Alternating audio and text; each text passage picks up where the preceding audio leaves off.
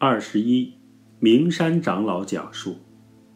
晚讲经，此三天，净空法师天天来听经，并在佛前顶礼，可见此人无慢心，敬老尊贤。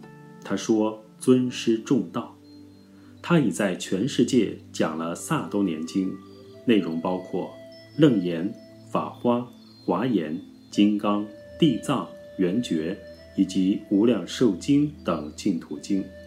他的讲经方法熟练，人缘福慧等水平已很高了，尚能如此谦恭，实是难得，值得学习。名山日记。老和尚的身教编辑小组。